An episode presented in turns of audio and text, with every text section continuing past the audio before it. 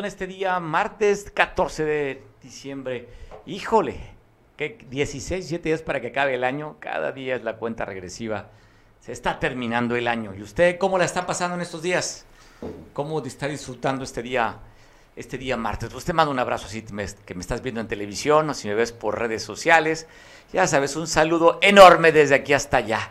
Y la nota sigue siendo la ejecución del profesor Salvador el día de ayer. Pues bueno, vamos a pasar a las exequias de este, de este funeral que ha conmovido sobre todo la región ahí del Valle de Locotito y el Locotito y en, en Tierra Colorada. Pues este profesor, en el que usted ayer pasábamos la nota y pasábamos el video que circuló en redes sociales, donde estaba siendo interrogado por una voz distorsionada. Y así vivieron el momento de las, del, del sepelio, de sepultar los restos de este profesor, que de acuerdo al video se confiesa como parte de fundador de este frente de policías del Frente Unido por la Seguridad del Estado de Guerrero. Este, esta organización o esta, este grupo de policías, de acuerdo a lo que se sabe, pues bueno, fue fundado ya hace 10 años aproximadamente.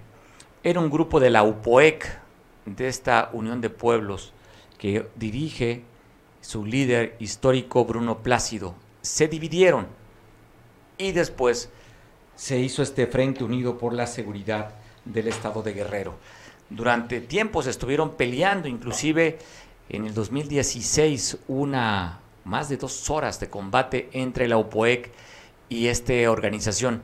Pues bueno, ahí llegó la UPOEC, atacó también otra parte del Valle de Locotito, y tuvieron que salir integrantes de esta, de esta, de esta policía.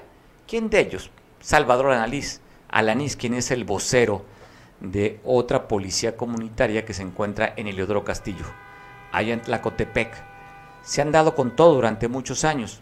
Inclusive la UPOEC llegó también a Jaltianguis, donde pues, hizo un lado el famoso grupo de los Dumbos que después los Dumbos se organizaron con esta policía que organiza Chava Alanís, eh, Silvestre y Chava Alanís llegaron hasta Jaltianguis para sacar a la UPOEC. Usted recordará esa historia, esa historia en la que inclusive hubo muertos de la policía de la UPOEC. Anteriormente habían puesto un autobomba al que después asesinaron no se saben las investigaciones, pero Ernesto Gallardo, quien era el comandante operativo de la UPOEC, vivía en Jaltián y se llegaron, le pusieron una autobomba que detonaron a través de un artefacto electrónico, un teléfono celular, y pues bueno, tratando de sacar a la UPOEC que había tomado este lugar que tenía eh, los Dumbos. Pues bueno, una historia de lucha, de combate, y ahora pues se da este, esta información de la desaparición de tres elementos de la policía del Frente Unido por la Seguridad del Estado de Guerrero, la FUTEC, y pues que el resultado, usted sabe, liberaron a uno de estos policías comunitarios y asesinaron a dos, un chavito de 16 años y al profesor Salvador. ¿Y qué ha sido? Hasta el momento, ¿qué ha pasado? Pues bueno, ha habido repercusiones. Una de las repercusiones es que en este video, que fue el último momento en que vieron con vida al profesor Salvador, acusa, y él también acepta que participó en el asesinato del comandante Chimino. Maximino, eh, quien fue fundador, Maximino Alejo Píndaro, que fue fundador de esta policía del Frente Unido de la Seguridad del Estado de Guerrero, fue asesinado el día 22 de noviembre. Tenemos unas imágenes, no sé si pudimos editarlas. No las, bueno, unas imágenes, pues bueno, me decimos mejor no, de cómo dejaron pues sin cabeza balasearon al comandante Chimino el día 22, pues lo dejaron solamente con el cuello. Llegaron una, una Ford Lobo, ahí lo atacaron. Y en este video acepta el profesor que le pegaron con dos R's. Un R que está en su casa, así lo dice el al domicilio, y el otro R que lo tiene la policía. ¿Y por qué relacionan a, la, presidenta municipal? Porque dice que antes había hablado la, la, la presidenta municipal con el comandante Chimino para que no utilizaran armas de alto poder que solamente tuvieran las escopetas, que sería lo que de acuerdo pueden traer, más que escopetas y rifle calibre 22. pero le pedían, de acuerdo a la declaración que vamos a poner de nuevo el video para que lo escuche usted, ya desde este contexto, que tiene que ver con el asesinato del comandante Chimino. Y es donde actúa estos sujetos que no sabemos quiénes son para levantar a los dos policías comunitarios y levantar al profesor, pero se desata del asesinato del comandante Chimino y su acompañante. ¿Dónde lo mataron? En un puesto de revisión que tenía más de 10 años. Ahí, en este puesto de revisión, el comandante Chimino, que por cierto, él fue exmilitar, fue miembro de los GAFES, de este Grupo Aeromóvil de Fuerzas Especiales. El grupo elite del ejército es el GAFE. El comandante Chimino era miembro, era militar retirado de estas fuerzas especiales, que tenía 10 años de ser el comandante electo de esta policía comunitaria que fue elegido de acuerdo por la población. ¿Qué se originó que llegara la OPOEC a este lugar después que no se aguantaban a los rojos? Ahí la, comunidad de Tierra Cobrada se levantaron más de 500 personas, marcharon para exigir justicia porque los traían asoleados los rojos. Después de la desintegración del famoso cartel de los Beltrán Leiva, del asesinato que se dio con el jefe de jefes, el Barbas, allá en diciembre justamente, en diciembre del 2009, en el edificio Aptitud. Allá los mataron, usted recordará, era presidente de la República Felipe Calderón Hinojosa, y que por cierto, en estas notas, después del asesinato, tomaron fotografías con unos dólares con el cuerpo semidesnudo del Barbas. De ahí se desintegraron esta versión criminal en la que una de esta banda eran los rojos, que estaban azotando Tierra Colorada. De ahí por eso es que la OPOEC llega a tomar la seguridad de este lugar y después, como le contaba, se separa la OPOEC y se crea este Frente Unido de la Seguridad del Estado de Guerrero. El comandante Chimino fue elegido 10 años y fue asesinado el 22 de noviembre. Y de ahí viene lo que estamos viendo. El levantón y asesinato, como lo refiere en este video el profesor. Salvador Catalán Barragán. ¿Cuál es tu función en Colorado? Soy este, parte del movimiento comunitario, líder ahí. ¿Qué cargo? Eh, tenía el cargo de consejero. ¿Cuál fue tu participación en la muerte del comandante Alejo? Conocer y saber la planeación que se hizo desde Tlacotepec. ¿Quién planeó? El señor Salvador Alanís ¿Cómo lo planeó? lo planeó con el señor Rafael, alias el Rafa, o también alias el Poli. También estuvo involucrado Víctor Giles, alias el Grillo, y son ellos los que de una manera este, planeada hicieron la acción. ¿Quién más tenía conocimiento de la ejecución del comandante? Tenía conocimiento los eh, integrantes de la familia del señor César, su yerno su hijo, ¿Quién más? este, su sobrino eh, XR. La presidenta. La presidenta municipal subió con el enlace que hizo con Salvador Alanís, subió con ella a hablar con don Onésimo para tratar el asunto de Tierra Colorada. ¿Onésimo qué? Onésimo Marquina. Onésimo Marquina. ¿Y él qué es? Él es el, el jefe de los tlacos allí en Tlacotepec.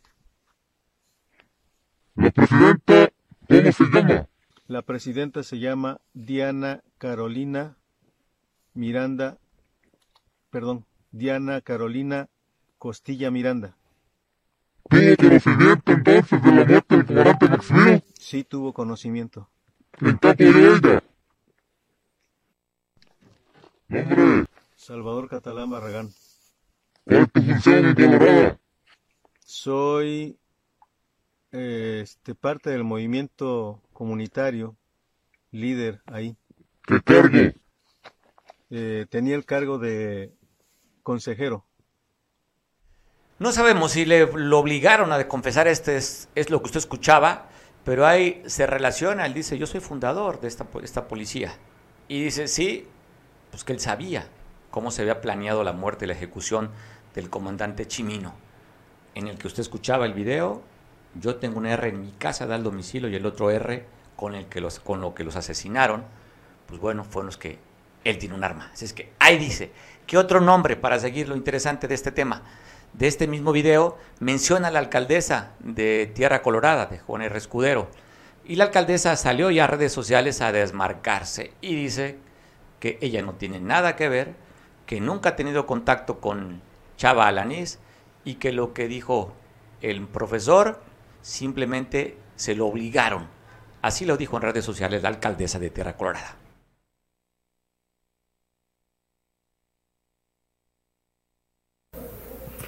Paisanas y paisanos de Juan R. Escudero. Les saludo con el respeto que siempre he pronunciado hacia todos los escuderenses y quiero hacer un pronunciamiento y comunicado en relación a los hechos tan lamentables suscitados el día 10 de diciembre, donde privaron de la libertad al profesor Salvador Catalán Barragán, así como al joven Marcos Robles Alejo quienes desafortunadamente el día 12 de diciembre fueron encontrados sin vida en la calle que va para la comunidad de Palo Gordo, mejor conocido como las ladrilleras. No sin antes expresar mis más sinceras condolencias a los familiares, amigos, colaboradores de estas dos personas ciudadanos de Juan R. Escudero, a todos los hijos del profesor Salvador, a quienes conozco desde la infancia, y sé que han sido muy buenas personas, buenos ciudadanos y que se han dedicado únicamente al trabajo. Así como al joven Marcos, a quien he conocido, a sus familiares, desde que me enteré de los hechos, los conocí y he estado al pendiente de ellos para mostrarles mi solidaridad, mi apoyo y sobre todo, de manera contundente, les dije que íbamos a buscar justicia. Cuando se habla de justicia son temas muy delicados y muy fuertes porque no a muchos les gusta esa palabra. Sin embargo, desde aquí quiero agradecer al presidente de la República, Andrés Manuel López Obrador, por haber girado sus instrucciones a la Defensa Nacional, a la Guardia Nacional y a todos estos elementos que desde el inicio han estado aquí de manera continua para poder hacer recorridos y realizar los trabajos pertinentes. Asimismo, también agradezco a la gobernadora Evelyn Cecia Salgado Pineda, quien también de manera contundente ha estado apoyando el municipio de Juan R. Escudero a través de su policía estatal y a través también de la Fiscalía General del Estado, quienes desde el inicio empezaron a realizar las diligencias correspondientes para poder buscar lo que tanto anhelamos, que es la procuración de justicia. Les quiero comentar también, paisanos y paisanas, que no se dejen engañar por redes falsas. Es parte de este comunicado que está dando a conocer la alcaldesa que simplemente se está desmarcando de los señalamientos que hiciera el profesor Salvador con ese video que acabamos de, de pasarle, que usted escuchó y también vio. Se da a conocer que a las 4 de la mañana dejan un cuerpo abandonado en una camioneta premium, una Mercedes-Benz gris. Esto fue en el municipio de Coyuca de Benítez, allá en Paso Tesca. Para comentar la nota, agradezco mucho que nuestro compañero Oscar tenga al dato de esta información. Oscar, ¿cómo estás? Buenas tardes, María, a todo tu auditorio. Pues sí, desafortunadamente a las cuatro, cuatro y media de la mañana, pues ahí aparece una camioneta de las, de las características comentadas, una camioneta premium, y al parecer pues la herida es con arma de fuego. Hasta el momento pues no han llegado a reclamar el cuerpo, el cuerpo se lo dio la CEMEFO y aquí en el Ministerio Público todavía no tienen datos de, de, los nombres porque no han llegado a reconocer el cuerpo. El levantamiento entonces lo hizo el CEMEFO. ¿Dónde fue, Oscar? Fue en Paso Tesca, ¿verdad? Que todavía esa, esa parte pertenece al municipio de Coyuca, en el libramiento que le conocemos. Sí, fue en la colonia Valle del Río. no sé si, si ahí al, cuando hace unos libramiento, pues hay unos restaurantes ahí cerca, en Bajos, enfrente ya para entrar a la colonia Valle del Río. Ahí fue donde dejaron el cuerpo, sobre la carretera, ¿verdad? De libramiento. Sobre, sobre la carretera nacional. Lo que sabemos que es un masculino que fue asesinado con arma de fuego. Por el momento se desconoce el, eh, la identificación de la víctima, lo tiene el CEMEFO y hasta el momento ningún familiar lo ha, lo ha reclamado. Ha venido a, pues, a reclamar el cuerpo. Oscar, pues gracias por la información, te mandamos un abrazo. Saludos a Coyuca. Igualmente, pues hay un fuerte abrazo a todo el, a todo el auditorio con toda la información que, pues, que generas. Gracias, Mar gracias Oscar, abrazo. Hasta allá. Bueno, hablando, seguimos con nota policíaca y nota roja. Pues bueno, te comento que en la colonia Libertad, aquí en Acapulco, un asesinato, una ejecución también, y lamentablemente en este ataque hirieron a un menor de edad. De acuerdo al reporte de los vecinos, el menor de edad, por sus propios medios, se trasladó a buscar eh, un médico para que lo atendiera. Fue atacado en este vehículo que usted está viendo, un vehículo compacto, color verde, en la colonia Libertad. Esto fue la noche de ayer. Y donde ahí atacaron, pero no fueron personas, fueron abejas africanas. Y tristemente en este ataque de este enjambre de abejas, muere una persona en Iguala de la Independencia. La imagen está viendo después de este ataque de las abejas africanas hasta allá, hasta, la, hasta Iguala. Iguala, la capital de los tamarindos, como se le conoce también. Vemos esto tristemente, lamentablemente, la forma en que perdiera la vida esta persona. Y también te voy a pasar imágenes de hace unos días un accidente automovilístico que se dio en la región de la Costa Grande, en el municipio de Tecpan de Galeana, allá donde está muy cerca de la desviación de la playa de la Piedra de Tlancoyunque, una camioneta donde iban familiares, pues bueno, pierden el control, caen en un barranco, hay menores lesionados y también el auto quedó severamente dañado. Pero sí, lesiones en este accidente automovilístico en la región de la Costa Grande, allá le decía, muy cerca del poblado de San Luis La Loma. Ahí fue este accidente que usted está viendo en este momento. Las imágenes, le decía, hay una menor lastimada y las personas también, otros que iban acompañando al conductor del vehículo, salieron lastimados. Pues bueno, ojalá pronto la recuperación se dé para estos miembros de esta familia en el que se vieron afectados por un accidente automovilístico, pero a un barranco cayó esta camioneta.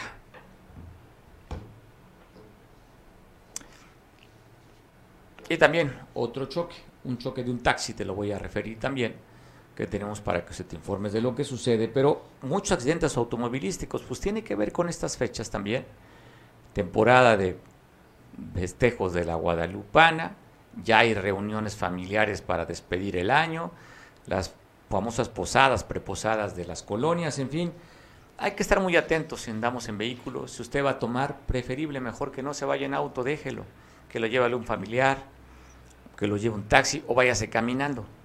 Debe tener cuidado en estas fechas, sobre todo por la gran cantidad de accidentes que hay que estamos reportando. Hace rato también vimos un accidente, afortunadamente fueron daños materiales a la altura de la costera frente a Oceanic.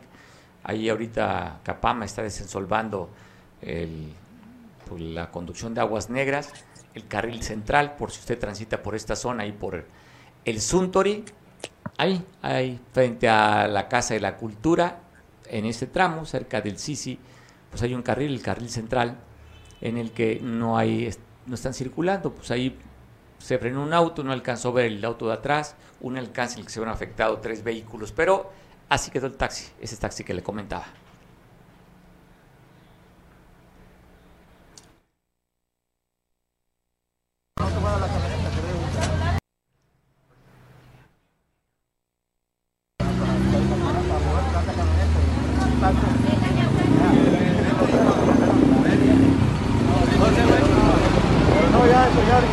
allá para que les sus daños.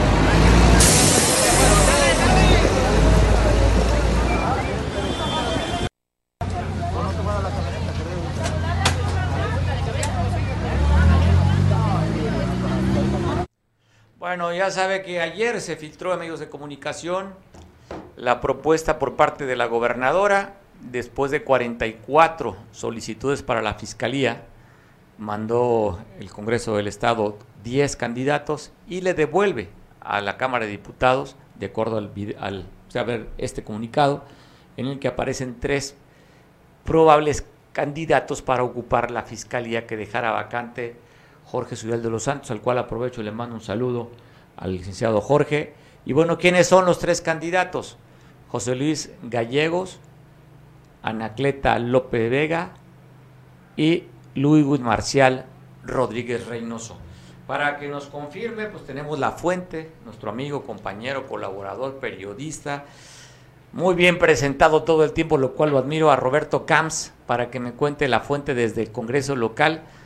Si puede confirmar esta información que circuló desde ayer por la noche de este comunicado para que lo recibiera la Cámara de Diputados y elegir quién será el próximo fiscal. ¿Cómo está Roberto? Saludo, buena tarde. ¿Qué tal Mario, auditorio? Buenas tardes, televidentes. Eh, bueno, sí se filtró en un primer momento en algunas redes sociales, eh, pero más tarde eh, el propio Congreso del Estado da a conocer a través de un boletín de prensa, efectivamente son José Luis Gallegos Peralta, Anacleta López Vega, ella recordábamos antes que fue su procuradora cuando era Procuraduría General de Justicia, acompañó a Marta Elba Garzón Bernal eh, en ese tramo, en la hoy Fiscalía, y fue secretaria general del ayuntamiento con el eh, exalcalde eh, Toño Gaspar. sí tiene una experiencia administrativa, y, en la administración pública y municipal y, en el ramo de la Procuración de Justicia, en tanto que José Luis Gallegos Peralta, eh, pues tenemos eh, recuerdos de él, de incidentes eh, poco agradables en la Comisión de Atención a Víctimas, donde se le hablaba, se decía de, un, de una agresión a un compañero que fue regidor por Morena, con un incidente con una pistola, ¿no? Así que le llaman que sería el pistolero eh, Gallegos Peralta, quien está eh, buscando hoy la, Fiscalía de Guerrero. Y por último, Ludwig Marcial Reynoso Núñez, eh, actualmente subsecretario y que también ha sido vinculado a través de mantas de ciertas relaciones eh, impropias con la delincuencia organizada. Eh, eso genera una mancha en los aspirantes y recordar que eh, uno de los requisitos en algunos de los aspirantes, sobre todo Gallegos Peralta, Ludwig Marcial, y recordar que uno de los requisitos para poder aspirar al cargo es tener una buena fama pública. creo que es una lista eh, bastante manchada, la que manda la gobernadora. Incluso hay la sospecha de que podría estar eh, ya palomeada, que ya estaría un designado, un fiscal, eh, y dejar al Congreso pues muy mal parado, con una lista no muy bien presentable, y que para mí el perfil más limpio sería el de Anacleta López Vega, Mario. Creo que son consideraciones, digo, no me puedo detener en, la parte de que si hay lista o no, eso ya es eh, público, es oficial, el Congreso, si te aclaro, ya lo hizo público de manera oficial en un comunicado y ahora lo que viene es la revisión de estos perfiles, la experiencia que deben de tener, sobre todo en el área, o sea, no es un asunto de que se deba de, como ya se especula, de resolver por la vía del dedazo. Y aquí es, viene lo que veníamos diciendo hace algunos días en tu mismo espacio, de qué transparente, qué tan transparente va a ser el método de designación, porque si como se supone y se especula que va a ser en privada la comparecencia de cada uno, porque lo que sigue es que pase a turno de la mesa directiva eh, la lista que envía la gobernadora y pase a manos de la Jucopo la determinación de quién va a ser el fiscal. Hoy lo que eh, la gente estaría esperando es que se considere como un asunto de interés público la revisión de los perfiles del historial, la capacidad, la experiencia y sobre todo la propuesta que, que tendrá el próximo o próxima fiscal de Guerrero, Mario. Va a ser interesante. Recuerdo la, también la vez pasada cuando eligieron a Javier Olea, tuve la oportunidad de estar dentro de las... Es el salón José Francisco Ruiz Macías, si mal no recuerdo, si no me corriges. Sí. Donde citaron a, a los aspirantes. Los próceres ahora. Ajá, donde citaron a los aspirantes y ahí eh, los diputados estaban cuestionando el perfil y los, la, la sapiencia en esa, en esa entrevista que pareció bastante interesante. Se va a dar igual de nuevo, Roberto, va a haber puerta abierta, medios de comunicación podrán entrar a esta reunión. ¿Qué es lo que sabes tú que estás en la sede del Palacio eh, Legislativo? Es lo que te decía, que todavía no hay una claridad en el método. Revisando eh, la ley orgánica de la legislatura, no hay una un lineamiento muy claro sobre la forma en que se debe de realizar. Es una determinación que deben de tomar las y los diputados de la Junta de Coordinación Política de cómo va a ser eh, el escenario de estas comparecencias.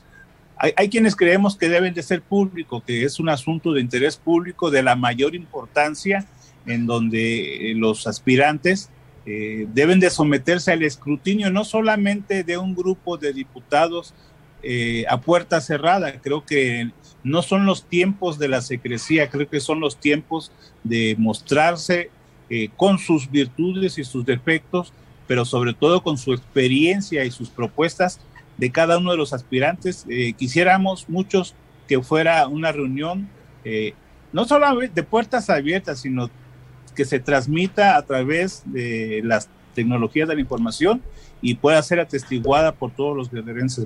Todavía no hay una definición Oye, no, y no esa se- la va a tomar la, la Jucopo. ¿No sería demasiada presión para los propios eh, diputados ver que están bajo el escrutinio de la sociedad a través de los medios de comunicación? Digo, el, el Congreso tiene un, sistema ahí de comunicación social que hace enlaces.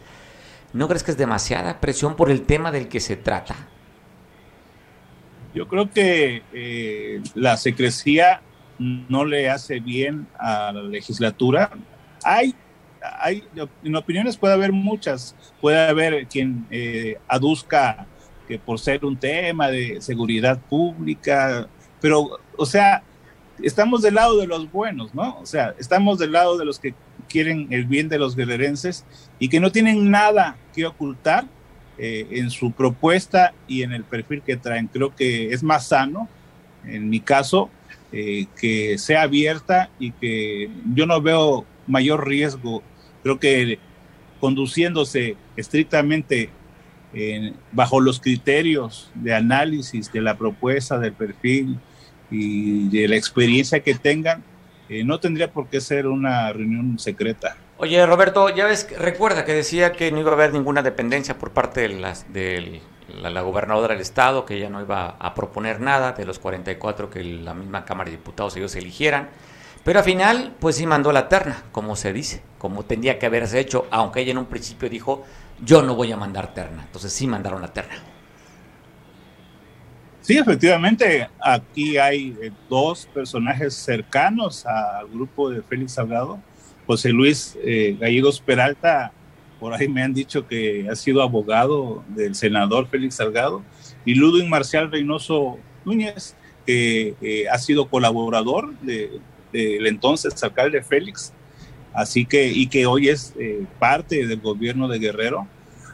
Hay un fuerte eh, sabor felixista en, en- estos personajes y el de Anacleta López Vega, que es una mujer, que es eh, una propuesta fresca, que fresca por ser mujer, que le da eh, cierto equilibrio al sistema patriarcal y se contrapone con su doctorado. Incluso yo, yo la veía en medios eh, exigiendo un piso parejo. Bueno, hoy está ya en la terna. Eh, para mí, si yo fuera diputado, si fuera por votación, como quién es la, la máscara, yo iría por Anacleta López Vega, por Claro. ser el perfil menos cuestionado. Oye, pues bueno, afortunadamente para, para Liceo Gallegos y para Ludwig, pues tú no tienes voz ni voto. No voy a votar. no, Oye, vamos a esperar que se decide, ¿no? Eh, hay una fecha fatal, hablaban de para cuándo será la fecha fatal mañana. Sí, este, a raíz de que se recibe en el Congreso el día de ayer, eh, corre eh, un plazo de 10 días. Ah, 10 días todavía. Entonces, Sí, eh, bueno, ya, ya corrió uno. ¿Son naturales o, oye, oye, naturales, ya muy técnicos, naturales o, serían días laborables, los días? Yo he escuchado que la fecha límite es el 22, por lo tanto, parece que son naturales. Ok, vamos a esperar entonces. Entonces va a ser, alguien le va a tocar su regalo de Navidad. ¿Alguien de los pues, tres? yo creo que el más complicado hay que recordar el reciente informe eh, de impunidad cero en donde la Fiscalía de Guerrero aparece como una de las peores, con el peor desempeño, con los menores casos resueltos y donde la tarea es eh, titánica de sacarla del rezago y que deje de ser una simple oficialidad de partes en donde el ciudadano presenta su denuncia y le dan pase al archivo y no se activan los protocolos de investigación, Mario. Roberto, pues hay que reconocer que el pasado fiscal bajó considerablemente el tema de los secuestros. Quedó prácticamente en cero. trabajo. Eh, yo cuál la pena reconocer. No inicia con él. Yo recuerdo eh, desde la época de Ángel Aguirre y con el fiscal Iñaki Blanco y, el ante, y los anteriores con Alberto López Rosas, un fortalecimiento del área antisecuestro que la llevó a iniciar un proceso largo de mejora en ese rubro y que sin duda alguna, si hay que reconocerlo, ha sido continuado por este fiscal que, que se fue, pero que pues al final del día y de acuerdo a este reporte, su procuraduría o su fiscalía es de las peor evaluadas y eso tampoco es bueno para Guerrero porque a final de cuentas se traduce en altos índices de impunidad y de falta de confianza de la sociedad de Guerrero que incluso pues, pues ya ni denuncia delitos y que los que se presentan son solamente la punta del iceberg de una realidad mucho más dolorosa y peligrosa de lo que significa vivir en Guerrero. Oye, Roberto, si bien es cierto, se tiene un trabajo técnico de investigación, de capacidad, de ganas, pero también es importante los recursos. Vimos con la pasada eh, fiscalía los recursos limitados para la fiscalía. Tú que estás con el dato de cómo viene el presupuesto para el 2022, ¿hay fortalecimiento para la fiscalía y recurso adicional al a la pasada administración? No, fíjate que es lo que estaba yo revisando hace unos momentos y criticar eh, una, una visión de proyecto de presupuesto 2022 que solamente le va a incrementar al rubro de seguridad pública, a la Secretaría de Seguridad Pública, pero que le escatima totalmente los recursos al Tribunal Superior de Justicia, el cual había pedido el 3% del total del presupuesto estatal, que equivaldría a cerca de 2.040 millones y su presupuesto del Tribunal de Justicia no pasa de los 1.050 o 1.060 millones de pesos con un incremento muy mínimo como del 4%.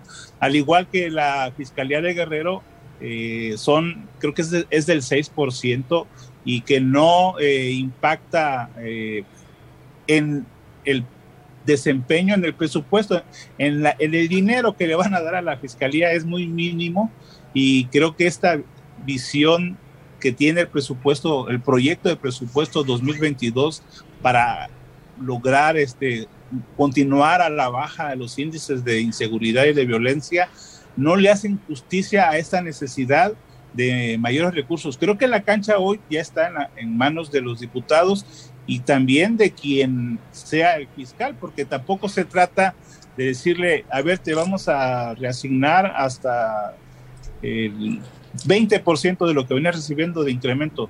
Esto es en base a proyectos y por eso es importante que sea público eh, el escrutinio de los aspirantes para conocer qué van a hacer para transformar eh, a la fiscalía y si se puede cuánto cuesta y que de inmediato en este presupuesto se hagan las resignaciones. La respuesta es no, Mario, no le están asignando mayores recursos respecto del presupuesto 2020. Eh, no rebasa eh, un dígito y me parece que es el 4%, 4 o 6%, no tengo a la mano aquí el apunte, pero sí lo revisé y que son incrementos mínimos los que van a recibir tanto la Comisión Estatal de Derechos Humanos como la Fiscalía, como también el Tribunal Superior de Justicia, y por ahí nunca encontré eh, lo que es eh, los cerezos, es la redactación de, del social.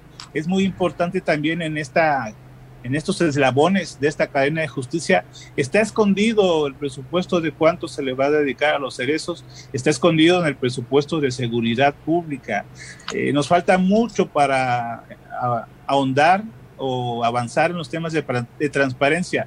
No le dejemos a la Fiscalía únicamente la responsabilidad de lograr menos impunidad. Es un, debe ser un círculo virtuoso. Hoy es un círculo vicioso. Oye, Roberto, pues quienes hemos tenido la experiencia de alguna vez ir al Ministerio Público a levantar un acta, pues no tienen ni para hojas. Eh, la policía ministerial, investigador ministerial, no tiene inclusive a veces para combustible, hacer recorridos. O sea, sí se requiere un presupuesto mayor para el combate a la justicia y a la inseguridad. Roberto, abrazo fuerte a Chilpancingo, gracias por la oportunidad de platicar contigo. Segura, seguramente estaremos en comunicación si tú lo permites. Claro que sí, va de vuelta. Buenas tardes. Abrazo. Roberto Camps, en el que confirma que no fue una filtración, que ya la Cámara de Diputados confirma esta lista que usted leía de tres candidatos, la terna que manda la gobernadora al Congreso y que dice, de acuerdo a Roberto, la ley, tienen 10 días naturales para decidir quién sería el próximo fiscal del Estado.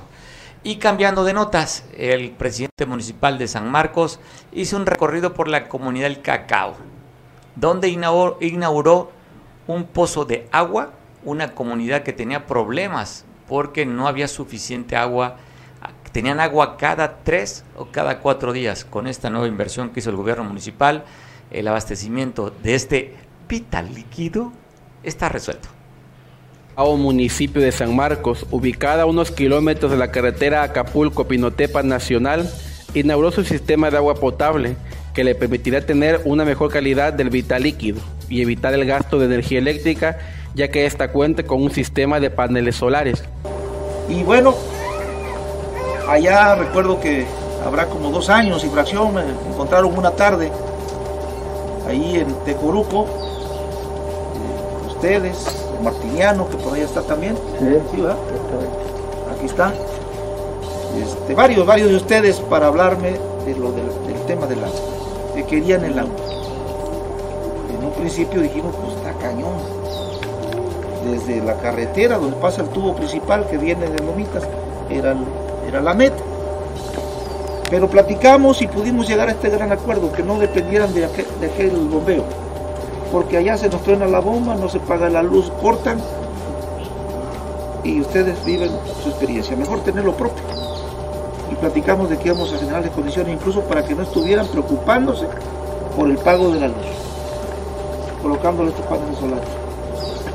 Y claro, hay que buscar gente responsable, gente muy comprometida con, su, su actividad, pero también comprometida con la confianza que el presidente otorga. En entrevista, Tomás Hernández Palma dijo que en primera instancia se pretendía rehabilitar el sistema con el que ya contaba la comunidad, lo cual solo daría agua por un tiempo. Por tanto, junto con la autoridad local, se decidió construir un nuevo sistema de agua potable.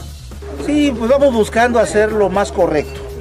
Se hablaba efectivamente de rehabilitar la protección, sacarle, pues, echar a andar o escarbarle a lo que ya está acá de este lado, pero pensamos que nada mejor que dejar algo nuevo, funcional, una nueva fuente que le está dando agua todos los días y que el dato que nos han proporcionado justamente es que tiene 5 metros de agua. Entonces, pues van a pasar muchos años para que les falte agua aquí.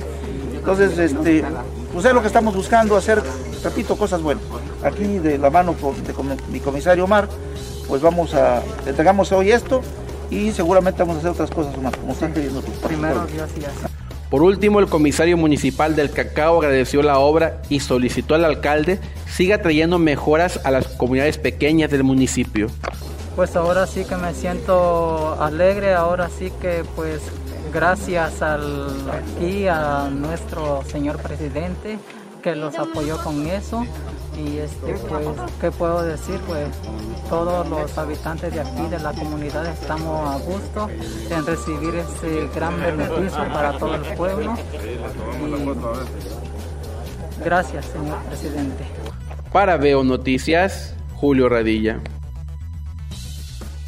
Pues bueno, yo escuchaba también la parte de la ficha técnica, es que ya no se tienen que preocupar por pagar el recibo de luz de la anterior bomba esa tecnología, le, pusieron ahí unas celdas solares en el que pues prácticamente no pagan nada de energía eléctrica y tienen suficiente agua todos los días los habitantes del cacao.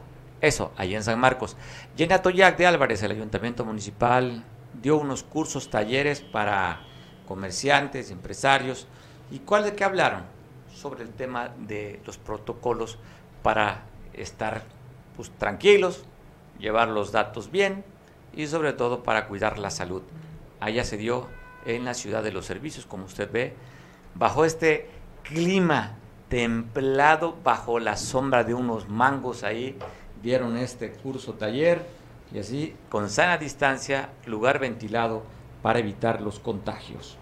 Y en Coyuca de Benítez se dio a conocer a través de los boletines que hay descuento en el predial. El presidente municipal, Osiel Pacheco, da a conocer esto para que la gente aproveche en pagar su predial con descuento y también descuento en el pago del servicio del agua. Esto en, otra, en otro municipio de la Costa Grande. Hablábamos de Atoyac, hoy también tenemos que hablar de Coyuca, el primer municipio que está pegado, ya sabe, pasando aquí después del Cerrito de Oro, pasando pie de la cuesta, Cerrito de Oro, sería este municipio de Coyuca de Benítez.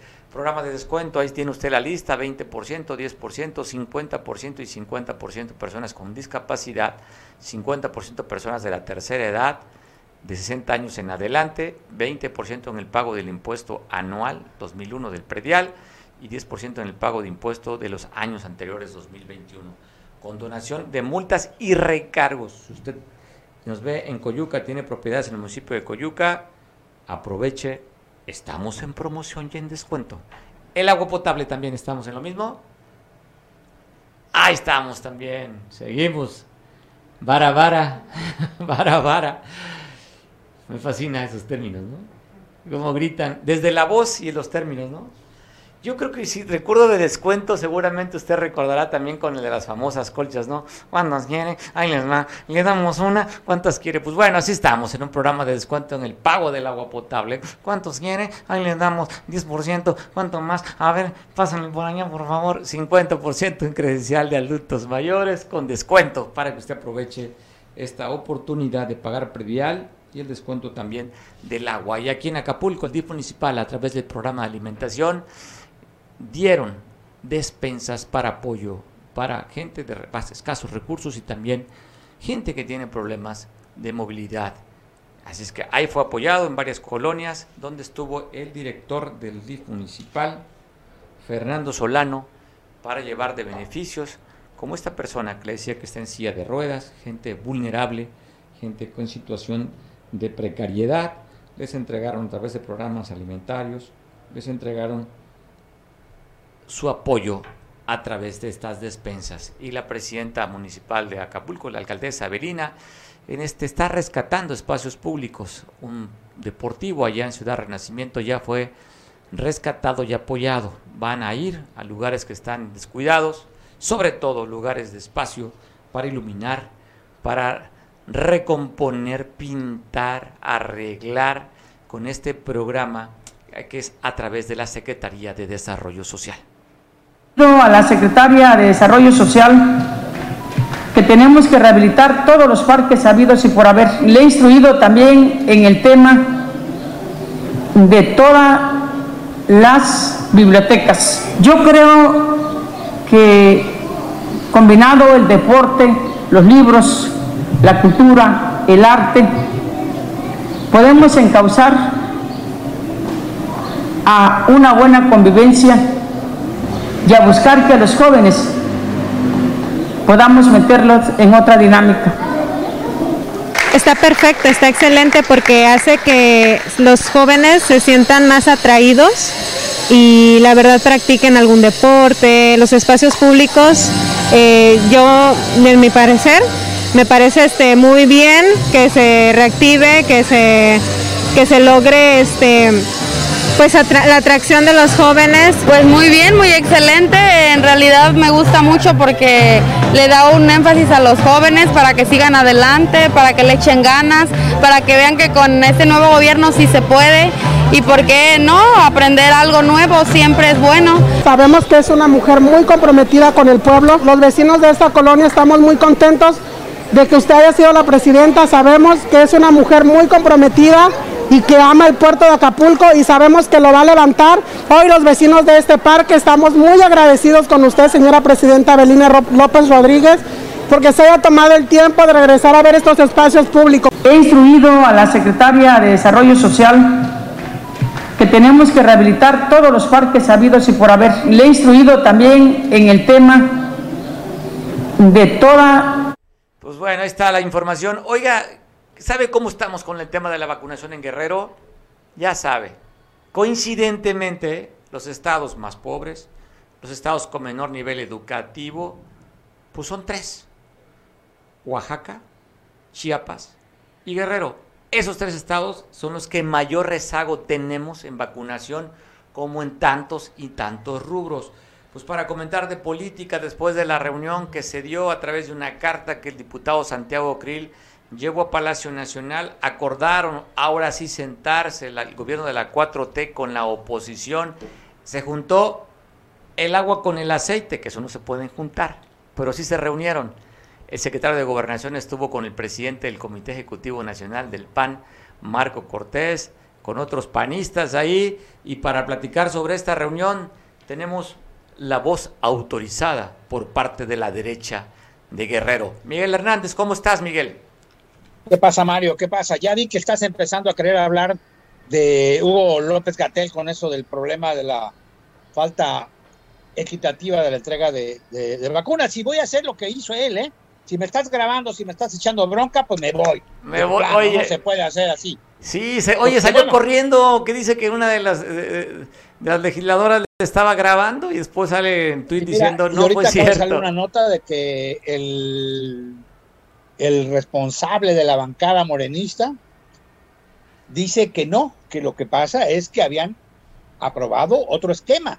O sea, que fuera a lavar a Nagatel, no le hicieran preguntas incómodas, que lo dejaran hablar, que no lo, que no le, vaya, que no lo cuestionaran, ¿no? Entonces, pues aprovecharon, porque como no había sido el cuestionamiento y querían hablar mal de uno de los programas estrellas de Andrés Manuel, que es la vacunación, y el otro, pues bueno, el otro el rockstar de todo el 2021 y parte del 20, bueno, pues al final de cuentas, pues pusieron el de Villadiego. Yo creo que de ahí salió lo que hoy dijo Andrés Manuel, y ahorita hablamos del PAN, ya ves que Andrés Manuel dijo que en el 2024 se va a la chingada. Digo, pues había de adelantar, a lo mejor hice de puntitas poco a poco, pero no, se va a jubilar, yo no sé de qué se va a jubilar, si los que hemos eh, trabajado y cotizado en el IMSS de repente no pudimos y no tenemos la oportunidad de jubilarnos, pues el que lleva tres años en campaña permanente, pues parece ser que sí cotizó, a lo mejor por ahí uno de sus trucos de esos raros de corrupción, pues ya logró cotizar los 28, los 20 o los 30 o los 40 años y hay que ver con qué sueldo, con qué sueldo se jubila, ¿no? Pero bueno, hablemos de cosas serias. Lo demás es la corrupción del pañuelito gris, perdón, bueno, era pañuel blanco y ahora es gris, ya ves que todos sus cercanos están en el en el pozo de la cloaca de la corrupción de la 4T.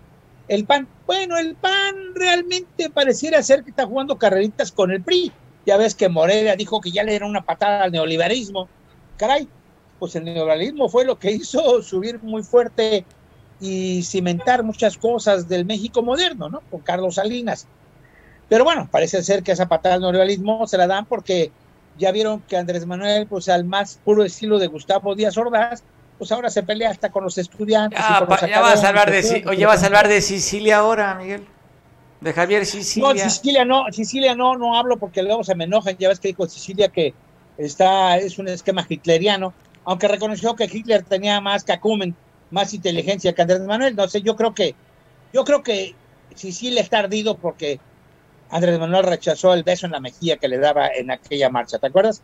Pero bueno, el PAN y el PRI pareciera ser que están jugando a ver quién se asume como el salvador de los tres años que faltan. Lo único que no saben es si van a apoyar al gobierno de la República o al candidato Andrés Manuel López Obrador. Ya ves que no ha dejado de hacer campaña. Y eso, eso nos llama la atención porque, bueno, el PAN, el PAN había estado actuando con cierta congruencia. Esperemos que dentro del manejo eh, no dejen que toda la voz cantante comunicacional la lleve Andrés Manuel o la lleve la 4T, porque ese ha sido un defecto actualmente. Ni el PRI, ni el PAN, ni nadie se ha puesto al tú con tú. De repente por ahí hay una contramañanera por parte de una Kenia. senadora panista, Kenia. Kenia Rabadán, y va poniendo más o menos las cosas, pero de ahí en fuera se va solito. Ya ves que pues ya presume que muchos empresarios, me imagino que has de ser tú de esos grupos de empresarios que le pidieron disculpas y le pidieron Perdón, le por pedimos. ser neoliberalistas. Le pedimos, Digo, yo, no no, sé. yo no tengo que pedirle perdón porque es mi proyecto, Andrés Manuel. Así es que yo al contrario. Ah, bueno, ah. Estoy feliz. No, hombre, yo feliz, yo feliz, feliz, feliz yo estoy. preocupado.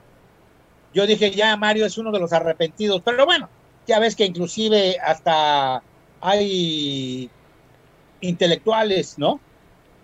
Que ya le han dicho sus cosas y bueno, los presumen, ¿no? Y periodistas. Sergio y- Aguayo, Y, y todo ese tipo de cosas. Pero bueno, vamos a esperar a ver qué dice el PAN. Por lo pronto, mm, aparentemente sería un buen mensaje político, pero pues si de todos ¿Quién, modos, quién gana, Miguel? ¿Quién, quién gana, ¿Quién gana con la narrativa de la reunión del PAN? ¿Quién gana? ¿El propio PAN o gana más el, el- el gobierno de la 4T? Cuando están hablando que va a haber otras Gana, reuniones gana- de siete gana Andrés mesas. Manuel, gana Andrés Manuel, no el gobierno de la 4T. El gobierno de la 4T no existe, está desfasado. El gobierno y el Estado es Andrés Manuel. El candidato y el, y el que quiere seguir siendo en las boletas es Andrés Manuel. No existe presidente, existe un secretario de gobierno que le dio una patada a otra que era secretaria de gobierno que después se quejó de que algunos hombres machistas le habían maltratado y todo eso. Pero bueno, eso es otro comentario. Está ganando la narrativa y lo hemos visto porque, bueno, es tu héroe. Ya ves que tú dices que es el mejor del mundo mundial. A ver, yo le dice- Este- no lo digo yo, lo dicen las encuestas, el presidente mejor votado en el mundo. No lo digo yo, Aquí hay Miguel. una ¿eh? situación, Mario. Aquí hay una situación. Hay que desmenuzar las encuestas. ¿Sabías tú que en, las- en uno de los párrafos de las encuestas, si hacemos los más menos y empatamos, realmente está el 50-50, casi al 50%? Sí tiene popularidad, pero casi al 50%. Y resulta que 8 de cada 10 jóvenes universitarios ahora lo rechazan. Y si no, ya ahí tienes el ejemplo No. del CIDE. Ya ves que salieron con su credencial de elector. No, sí. No, eso tú no tienes, tú tienes inventando, otros ¿eh? datos, Miguel, tú tienes otros datos. No sé de qué Ah, bueno, encuestas sí, hablas, sí. ¿eh? Bueno, definitivamente sí, ahí no podemos debatir porque tus datos, eh, como López Obradorista de corazón, pues yo creo que yo seguiré siendo priista tipo al Atlas, a ver si no nos tardamos otros. A ver, pero ¿qué 70 y prista? tantos Ahora, ¿qué ganar. eres? ¿Eres socialdemócrata o qué prista eres ahora después de que ya No, se definieron de manera diferente? que ahí hay, ahí hay un error, ahí hay un error de los actuales liderazgos del PRI. Desde siempre, el PRI ha sido parte de la socialdemocracia del mundo. Centro De izquierda hecho, fue son. reconocido. Son centro Beatriz izquierda. Paredes fue representante de la socialdemocracia. O sea, eso de que le damos una patada al neoliberalismo, pues al final de cuentas, tú tienes tus datos, los datos reales ahí están. Y bueno, hay que esperar, ¿no? Yo creo que después de, este proceso de Navidad eh, van a salir muchas cosas. Yo creo que va a tener que hacer algunos cambios. Hoy, eh, estudiantes del CIDE le bloquearon al frente al Senado, ya se unió a universitarios de Puebla, universitarios de Jalisco, y como sigue pateando el avispero, no dudo que la UAC de, de- de- de Guadalajara, la UNAM, la UAGRO, inclusive con el incidente ahora que acaba de pasar, empiecen a movilizarse.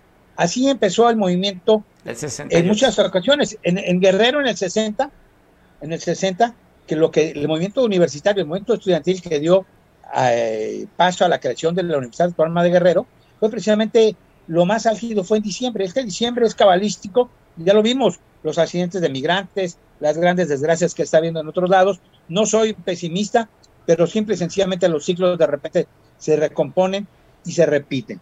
Y lo que te digo, una cosa, Mario, definitivamente yo creo que tiene que haber algunos cambios. No sé si los vaya a hacer Andrés Manuel, porque el siguiente paso que veo es que no van a juntar la totalidad de las firmas que se requiere por ley, pero ya están juntando todo para echarle la bronca que tratar de darle la última puñalada al. INE. ¿Por qué? Ahí están, y son datos, no nada más del INE, son datos de varias gentes que han hecho el análisis del manejo, pero resulta que los que eran diferentes son igual o más mañosos que los del PRI. No tan solo reviven a los muertos, sino que enseñan credenciales hasta del Costco y del SAMS, valga el comercial, y no dudo, no dudo que haya credenciales hasta de periodistas que están haciendo para las firmas.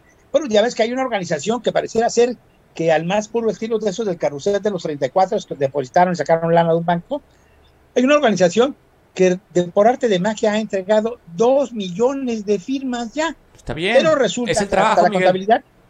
¿Mandé? Es el trabajo que están haciendo en campo. ¿En Está qué campo? En la ratificación de mandato. Ratificación me suena a ratas. Pero bueno. Miguel, tenemos, tenemos que despedirnos. Comentario final, Miguel. Pues muy cuiden su aguinaldo, cuiden su lana, viene la lana, cuídenla de los mañosos, no gasten de más. La cuesta de enero no va a ser cuesta, va a ser una pared total y absoluta. Y si no, vayan y vean los precios ahorita, no lo estoy inventando. Y eso que hoy es martes de compras y de ofertas en todos los centros comerciales. Cuiden su lanita, inviertan, aunque no sea en bonos o en series, simple y sencillamente vuelvo a insistir, como lo hicimos con Mario durante la pandemia. Guarden sus tarjetitas de crédito, no gasten de más. Recuerden el 94. Recuerden que estamos siendo engañados, porque al final de cuentas tenemos el pretexto. Todo el mundo es rata, todo el mundo es mañoso, menos Andrés Manuel con todo su pañuelito gris. Estas son las cosas de la política. Mario, abrazo, bendiciones, pro- buen provecho. Bendiciones. Ya regresa tu camioneta blindada, Miguel. Te veo mañana en otro día. Regresa No, la blindada. la camioneta blindada, Re- rápido. regresa la Ya blindada. desmintieron al Pinocho Calentano. De- regresa la blindada, que no te quieres deshacer de ella, esa negra, esa- ese No, monster no, que el traes Pinocho ahí. Calentano ya fue desmentido. Ya el, el exsecretario de Finanzas dijo y lo publica que ellos se entregaron en tiempo y forma. Y debieron estar las firmas, deben estar las firmas.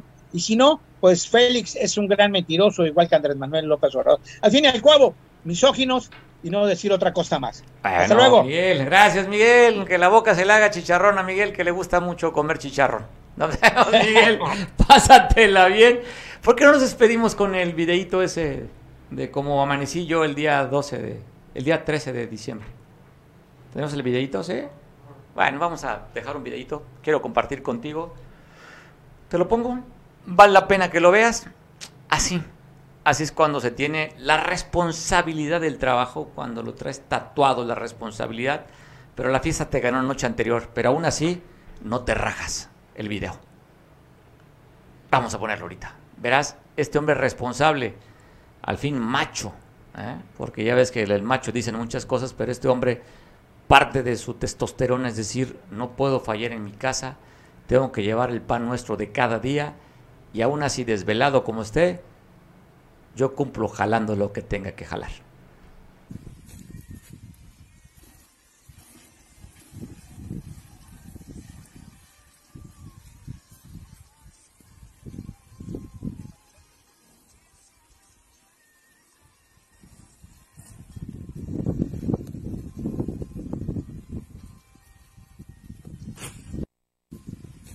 Bueno, ahí está, lo que es la responsabilidad y vamos a comer. Para los que ya trabajamos, ya tenemos ahora sí que decir, quiero la comida en casa, yo ya saqué el surco. Te deseo un buen provecho, pasa la mañana, pásala bien, te veo mañana en punto de las 3. Hasta mañana.